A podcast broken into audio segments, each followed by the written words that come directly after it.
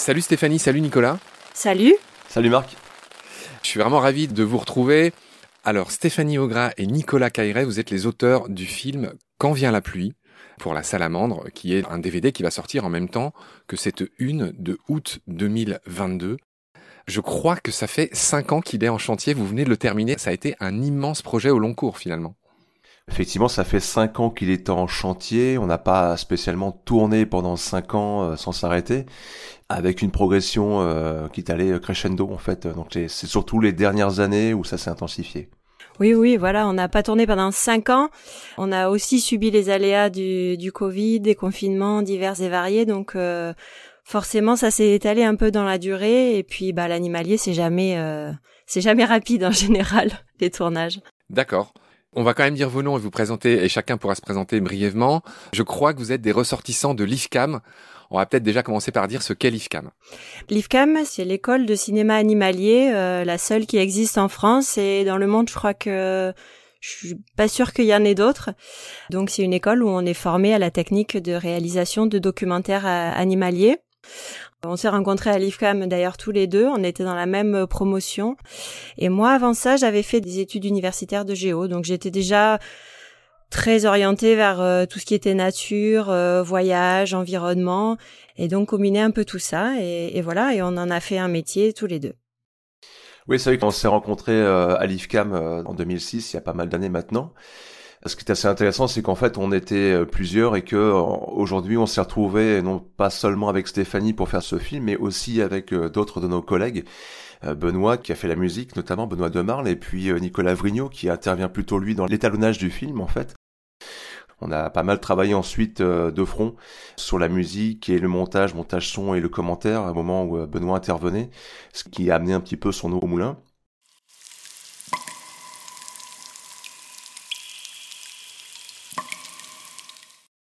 Puisque dans le commentaire, moi je m'inspirais un peu de ces musiques qu'il proposait au fur et à mesure, et puis il y a eu une espèce de fusion comme ça sur la fin du projet qu'on a pu euh, retrouver après toutes ces années euh, qu'on a connues après l'IFCAM.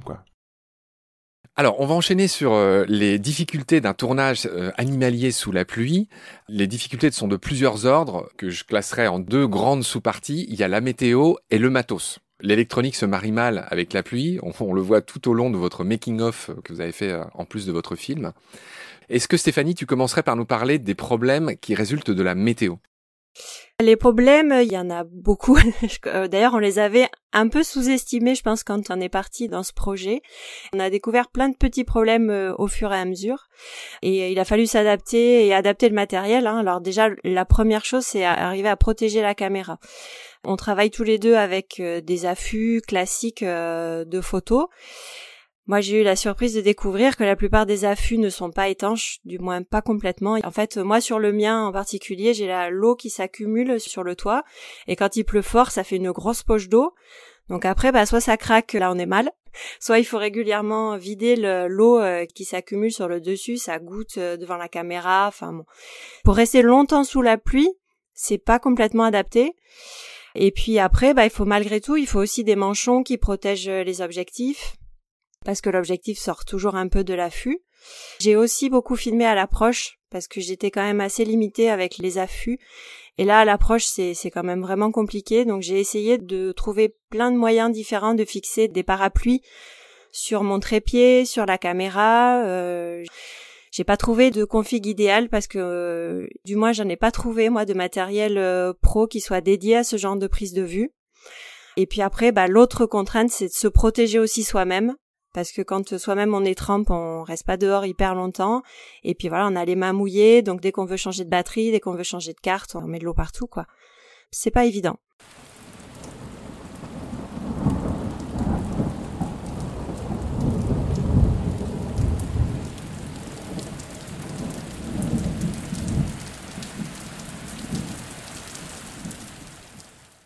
Nicolas, est-ce que quand Julien Perrault vous a proposé ce film sur la pluie, c'est peut-être vous qui lui avez proposé, qui a pensé que l'autre était fou Parce que filmer les animaux sous la pluie, ça peut paraître une gageure. Ah, moi, je suis pour rien. Hein. C'est Stéphanie qui avait proposé le projet. Moi, j'ai accepté bêtement de la suivre. Ce qui s'est passé, c'est qu'en fait, effectivement, Julien est venu vers nous pour euh, qu'on lui propose différents projets. À la base, c'est Stéphanie qui se dit, mais moi, j'en ai marre un peu du code classique de la belle image qui se fait euh, forcément avec une belle lumière. Il y a une vraie esthétique par rapport à des météos un peu plus capricieuses avec de la brume, euh, de la pluie, etc. Et on s'est dit, mais pourquoi ne pas proposer directement un projet à, Julien Perrault, la salamandre sachant que euh, justement ils sont assez ouverts à des formats un peu euh, hors contexte avec une approche originale. Donc on s'est lancé là-dessus. Il y a un moment donné, je me suis dit on est complètement fou, effectivement, parce que avant qu'on ait véritablement la réponse, de Julien. Moi, je me suis retrouvé en tournage dans les forêts euh, pluvieuses de la Colombie-Britannique, faire une petite séquence de deux minutes sous la pluie à filmer des limaces. Et c'était une galère sans nom. Et j'ai dit, mais nous, on s'engage dans un film de 26 minutes au minimum. Et je me suis dit, euh, ça va pas le faire là. Pourquoi c'était galère avec tes limaces de Colombie-Britannique? Bah typiquement, en plus on était deux, donc il y en a un qui tenait un, parapluie pour couvrir le matériel. Euh, c'était un petit boîtier photo qui était euh, tropicalisé, donc relativement étanche néanmoins.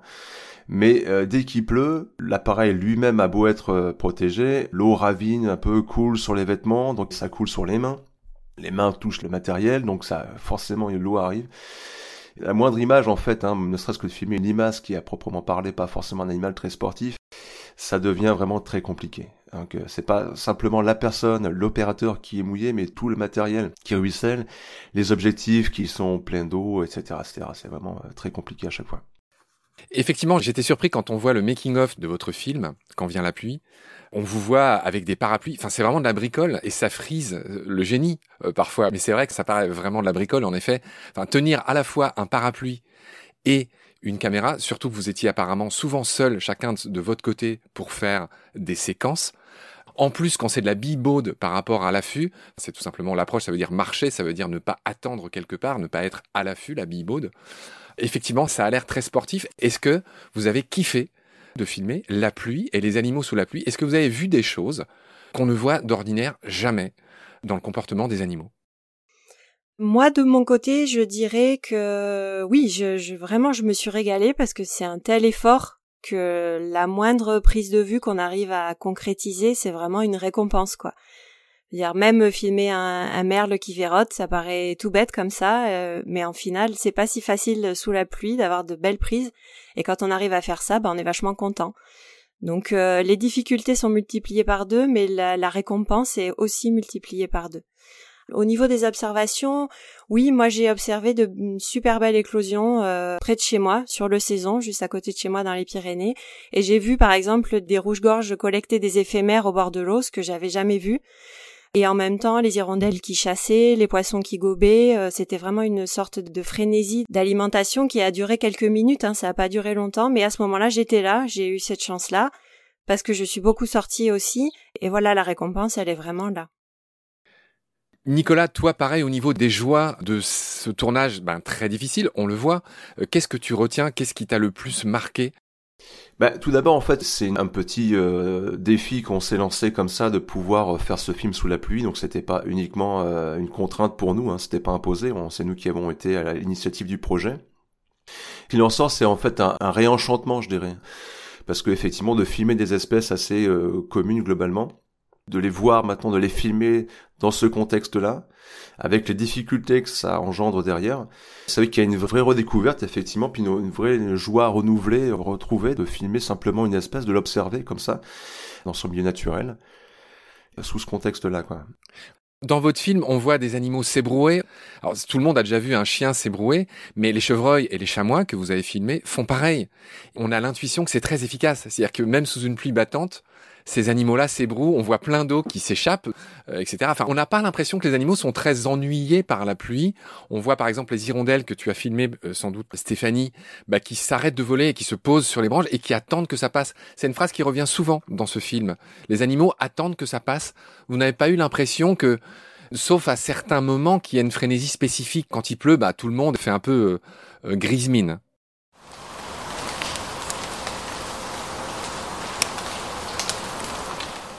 Effectivement, nous on était partis sur l'idée qu'il y aurait quelques moments frénétiques, véritablement. Ce qui était le cas pour l'émergence des éphémères, notamment, où il y avait vraiment une vraie grosse frénésie de la part des prédateurs en tout genre. Est-ce que la frénésie est due au fait qu'il pleuve ou tout simplement au fait que les éphémères émergent, comme vous dites, c'est-à-dire en très grand nombre On a déjà vu la même chose euh, sans la pluie? Bah, c'est un peu l'une des conséquences de la pluie, un peu indirecte. C'est qu'effectivement, les conditions optimales pour que les éphémères euh, sortent et viennent euh, au niveau de la surface de l'eau, c'est des conditions comme ça où le taux d'humidité est assez important. Donc quand il y a un léger crachin, c'est parfait pour elles. Et le fait qu'à ce moment-là, elles, elles sortent, effectivement, ça attire sur elles un nombre de prédateurs assez conséquent. Donc c'est plutôt une conséquence, un ricochet de la pluie, quoi. Je voudrais vraiment encourager celles et ceux qui nous écoutent euh, à regarder votre film, parce qu'en plus des images assez rares des animaux sous la pluie, il y a vraiment un style dans la façon dont c'est raconté. Il y a une très jolie musique, tu l'as signalé, qui a été faite par votre copain euh, Benoît. Mais il y a toute une façon de raconter qui est extrêmement littéraire, qui est très drôle. Je lis quelques phrases que j'ai notées. Plic-ploc sans pébroc, Seuls les grands cormorans passent outre et se gobergent comme des outres. enfin, en gros, tout le film est raconté de cette manière-là. En tapinois, la merlette écoute sous le toit. J'aimerais qu'on passe quelques-uns des animaux euh, que vous filmez en revue. Tu sembles être un grand fan du time-lapse, euh, Nicolas, qui permet de montrer des processus. Et notamment, on, on observe chez les mousses un phénomène qui s'appelle la reviviscence. Est-ce que tu peux nous raconter en quoi ça consiste? Alors, la reviviscence en tant que telle, c'est vraiment quelque chose qui a été filmé, pour le coup, sans time-lapse. Ah C'est que vraiment, c'est à l'œil nu et ça se passe en quelques secondes comme ça. Ah, c'est fou. Sur cette plante qu'on appelle la Synthecria ruralis ou Tortula ruralis, qui est une mousse qu'on voit principalement au bord du littoral, sur les dunes. Quand il y a plusieurs jours de sécheresse comme ça, elle est vraiment euh, grillée, presque noire. Et dès qu'on les arrose, en fait, elle se regonfle comme ça et elle change de couleur spontanément pour euh, passer du gris noir au vert euh, tendre. Notamment les plans serrés qu'on a fait, moi je les ai fait non pas en attendant la pluie, mais en plein soleil avec un petit pulvérisateur du commerce, hein, très simplement. Le tricheur. On peut faire l'expérience soi-même, ouais, le tricheur. J'avoue. C'était la seule façon pour moi de m'assurer que j'arrivais au bon moment, hein, c'était de provoquer ça. Mais c'est un truc qu'on peut faire très facilement soi-même. Il y a quelque chose de très impressionnant. Alors, je ne sais pas si c'est du time-lapse ou pas, mais on voit que les pommes de pin, même celles qui sont tombées à terre, se referment. Pareil, j'aimerais que l'un de vous m'explique pourquoi. Moi, j'ai fait pareil, hein, du coup, avec un, pulvérisateur. Sur les pommes de pin, le processus est un petit peu plus long. Euh, ça prend quand même euh, une bonne demi-heure quand les pommes de pin sont très sèches. C'est pour ça que le time-lapse là est un super outil pour permettre euh, de mettre en image des choses qu'on voit pas à l'œil nu. Et effectivement, les pommes de pin se referment quand il commence à pleuvoir, même quand le taux d'humidité commence à monter en fait. Et elles se referment pour protéger les graines qui sont à l'intérieur. Pour pas que ça moisisse, euh, dis-tu, en effet. On va passer des végétaux aux champignons. Là, la phrase qui est dite dans le commentaire, pareil, est sublime. La fonge est à la fête, petite nonnette. En plan de coupe, vous mettez une petite mésange nonnette. Quels sont vos souvenirs concernant les champignons? Euh, moi, mes souvenirs, c'est que j'ai voulu me lancer dans la prise de vue de timelapse euh, de champignons sous la pluie et j'ai assez rapidement abandonné étant donné la difficulté technique que ça représentait. Donc euh, on s'est contenté, euh, si je puis dire, de faire des plans de coupe en, forêt pour montrer la diversité des champignons, parce que c'est aussi une des conséquences de la pluie euh, en forêt. Voilà. globalement, en fait, on a eu une espèce d'approche au départ qui visait sur cette technique un peu de studio, etc. Et on s'est rendu compte de la grosse difficulté qu'on avait de tourner sur du long terme des séquences comme ça et le côté très artificiel vers lequel on s'est très rapidement, euh, on a mis ça de côté. Quoi. Donc on a vraiment recentré le, le, projet sur quelque chose de très spontané, avec un tournage avec très peu de choses factices ou préparées en studio ou autre, parce que ça reste relativement compliqué, pour des résultats qui nous ne nous convenaient pas spécialement. Ça, on, sent l'artifice en fait, et donc du coup on a vraiment préféré filmer euh, dans des conditions naturelles.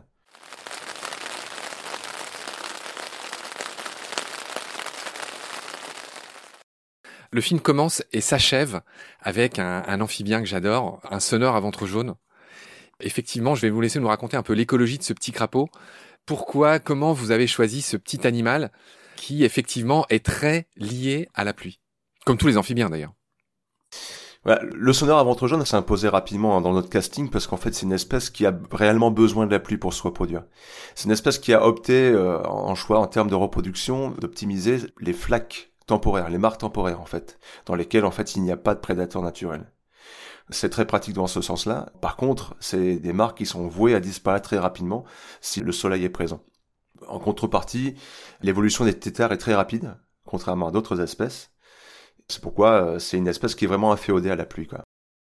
Alors, Stéphanie, il y a un autre animal très aimé de nos amis photographes animaliers, qui est le martin pêcheur, qui est une vraie star, hein, qu'on voit euh, plus que d'autres oiseaux dans, sur les comptes de, tous nos amis sur Instagram ou ailleurs.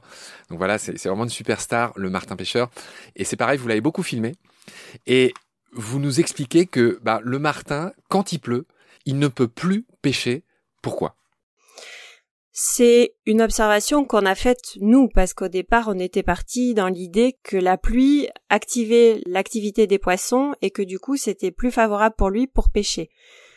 Nous, des observations qu'on a pu faire euh, en cours de tournage, moi j'ai remarqué que quand il pleuvait vraiment fort, au point que ça trouble euh, la surface de l'eau, il se mettait à l'arrêt et il attendait. Dès que l'intensité de la pluie baisse, il se remet en activité. Mais effectivement, quand l'eau est brouillée, bah, tous les prédateurs qui chassent à vue, ils sont, ils sont coincés, ils voient plus rien, ils sont obligés de s'arrêter. J'entends que c'est une observation empirique, mais qui tombe sous le sens. Effectivement, le martin, il chasse à vue, comme le héron d'ailleurs, et le héron aussi, on a l'impression qu'il est tout morne. Il attend que ça passe, un petit peu comme l'aigrette aussi. Il y a, des images d'aigrettes garzette. On a l'impression que tous ces oiseaux sont à l'arrêt, ça vaut aussi pour les hirondelles. C'est très rare de pas voir les hirondelles en vol. Et là, vous avez filmé des hirondelles qui sont, euh, il me semble que c'est des hirondelles de fenêtre, si je dis pas de bêtises, euh, qui sont posées sur un arbre. Clairement, on voit qu'elles attendent que ça passe. Elles n'ont pas l'air très ennuyées, mais euh, elles ne volent clairement plus. Et puis il y a des images, d'autres images somptueuses sur des vautours pour le coup qui sont cloués au sol. Et là, c'est pareil, je veux bien que vous soyez un peu pédago et que vous nous expliquiez ben, pourquoi les vautours, encore plus que d'autres, ils sont très ennuyés pour voler dès lors qu'il pleut. Les vautours, c'est des grands voiliers, comme l'a si joliment écrit euh, Nicolas. Ils ont besoin de thermique, d'air chaud. Ils planent, en fait, c'est des oiseaux qui planent, donc ils ont besoin de, des courants d'air chaud pour s'élever euh, avec le minimum d'effort euh, possible. Et quand il pleut, bah, les conditions aérologiques font qu'ils peuvent pas voler. Ils n'ont pas les conditions propices pour voler. Donc ils se posent. moi, j'ai capturé quelques images. J'étais la première surprise d'ailleurs de les voir voler sous la pluie, même c'était quasiment de la grêle. Euh, mais ils se posent assez rapidement et puis ils attendent. Et ensuite, d'ailleurs, il faut qu'ils se fassent sécher les plumes avant de pouvoir repartir. À ce stade, je voudrais vous poser une question personnelle. On a tous des souvenirs de pluie. Quels sont les vôtres? Quelles sont les pluies, alors bien sûr en relation avec le monde vivant, qui vous ont le plus impressionné dans votre vie, que vous filmiez ou pas d'ailleurs? Moi, je pense que c'est les pluies tropicales, hein, franchement, euh, que j'ai pu subir euh, en tournage notamment. Ces pluies brutales, très très très intenses où il n'y a pas d'abri en fait, à moins d'être à l'intérieur. Et c'est vrai que quand on est pris dans des pluies comme ça, alors qu'on est en train de tourner ou qu'on est à l'extérieur, euh, vite vite, euh, on va se mettre à l'abri. Et je pense que les animaux font la même chose parce que c'est des pluies très intenses qui sont courtes mais brutales.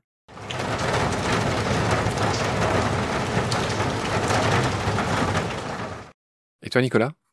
Bah, moi, j'ai pas de, souvenirs particuliers, mais c'est vrai que c'est surtout des voilà des, instants où on se promène dehors, euh, tout va bien, c'est l'été, il fait chaud, et tout d'un coup, brusquement, il y a une, il y a vraiment une grosse pluie qui débarque, et on se sent très petit quand c'est comme ça, quand on court se précipiter inutilement d'ailleurs, parce que de toute façon, on est déjà trempé, on retourne à la maison en précipitation, mais euh, voilà. Et c'est vrai que du coup, on se retrouve nous dans ces conditions-là, à la place des animaux qui n'ont pas de logique, qui n'ont pas de toit et qui doivent euh, attendre que ça passe et subir. Mais on, voit bien, entre autres, grâce à votre film, qu'ils sont quand même très bien équipés pour endurer la pluie sans trop souffrir. La plupart des pelages sont quand même assez, euh, enfin beaucoup plus euh, imperméables que nos vêtements, par exemple. Enfin, ça dépend. Vous, vous étiez très bien équipés. Vous étiez équipés pour, avec des, des vêtements évidemment imperméables. Alors moi aussi, je voudrais vous raconter mes souvenirs de pluie alors qui pour le coup c'est loin de la France aussi, et c'est aussi, euh, je ne sais pas si on peut qualifier ça de tropical, mais une fois j'étais au Malawi, J'en ai parlé avec Nathan d'ailleurs, qui a rédigé ce dossier euh, pour la salamandre sur la pluie. Et je suis arrivé, c'était la sécheresse, ça faisait des mois qu'il pleuvait pas, et c'était les images classiques et typiques de sol craquelé. Et un jour, il a fini par pleuvoir, et j'étais à, genre à une heure du village où, j'étais, au Malawi, et il a commencé à pleuvoir, mais vraiment des, cordes. Il n'y a, pas d'expression assez forte pour dire, mais c'est un peu ce que vous disiez, c'est-à-dire que vraiment, euh, enfin, c'était plus qu'une douche, quoi.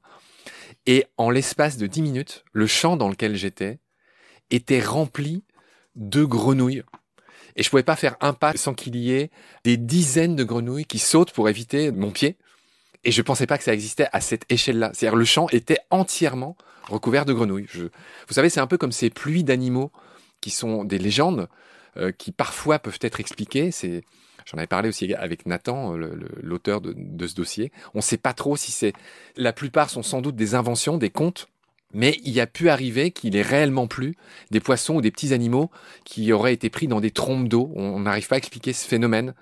Mais voilà, enfin bref, ça c'est un de mes premiers souvenirs. Et le deuxième souvenir, c'est euh, quand j'étais prof de plongée au, Costa Rica. Euh, j'ai vécu un... Vous voyez ce que c'est le white-out en, en, montagne? C'est-à-dire c'est quand tout est blanc autour de nous.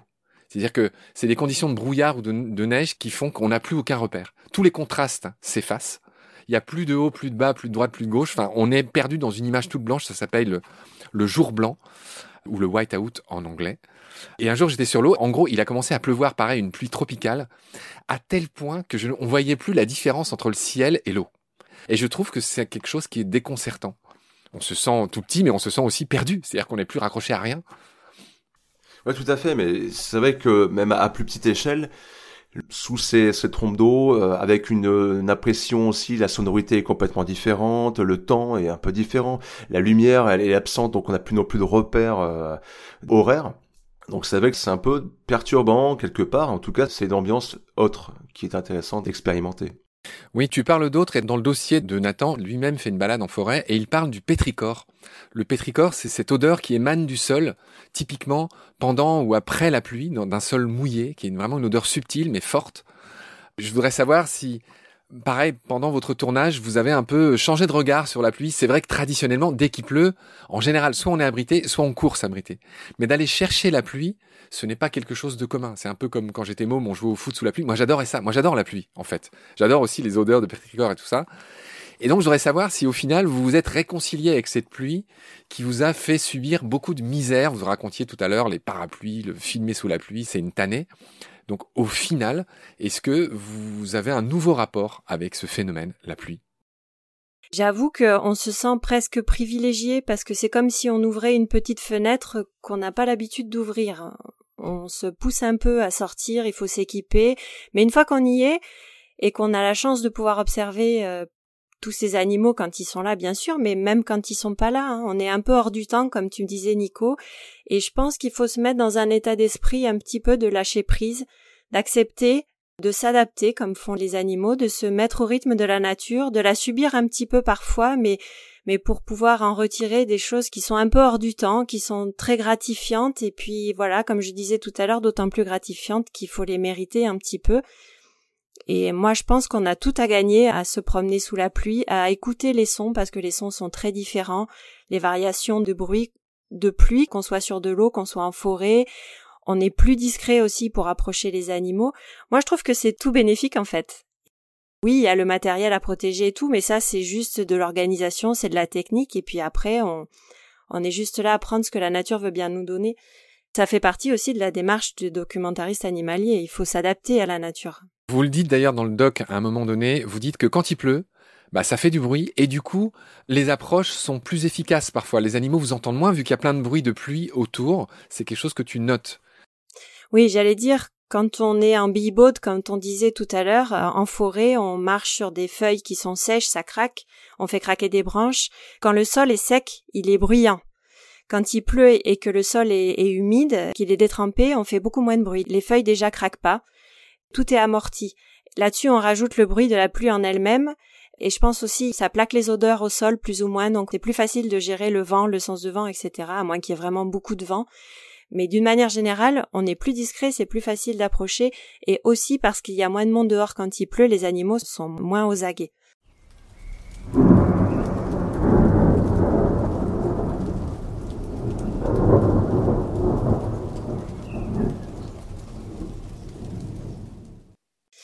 Ma plus belle récompense, ça aurait été d'observer cette magnifique éclosion d'éphémères et d'arriver également à, observer quand elle se transforme, quand elle sort de l'eau et qu'elle se transforme. C'est vraiment un coup de chance. Euh, faut être là juste euh, au moment où ça se passe.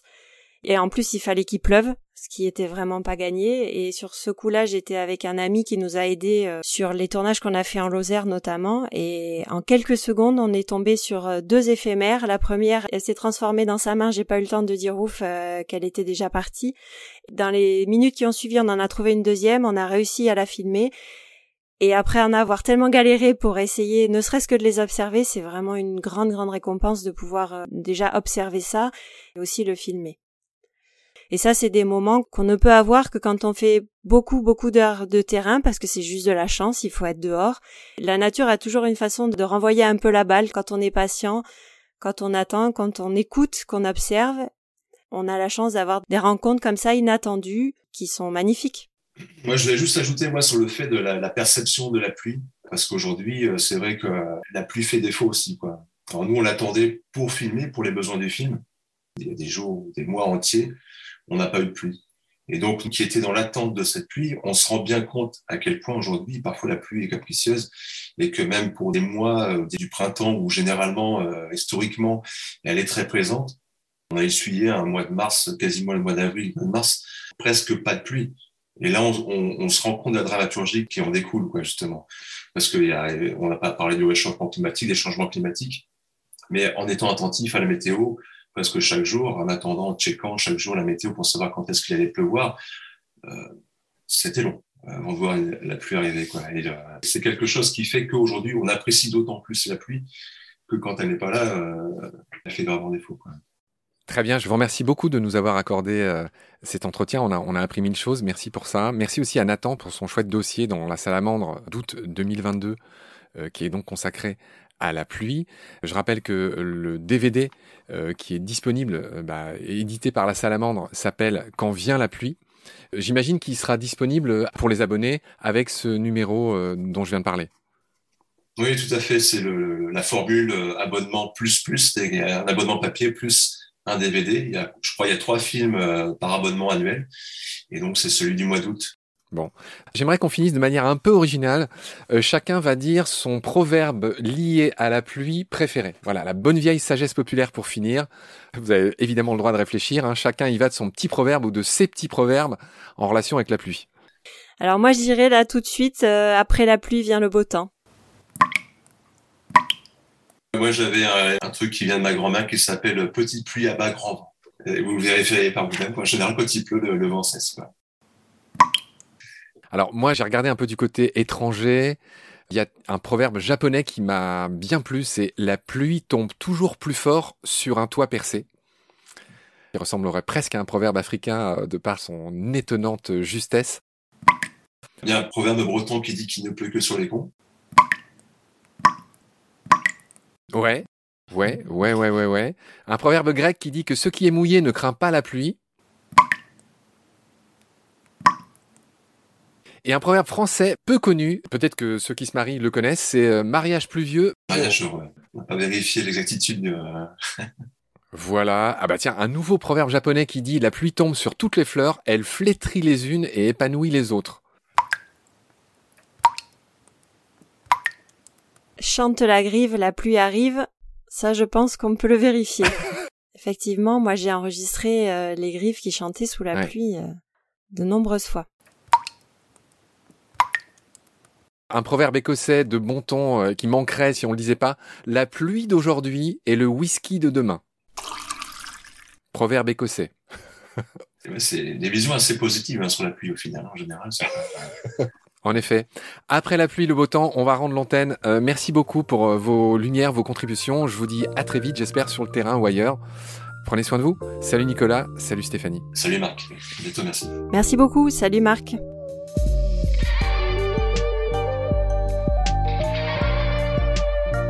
Cet épisode. Merci de l'avoir suivi.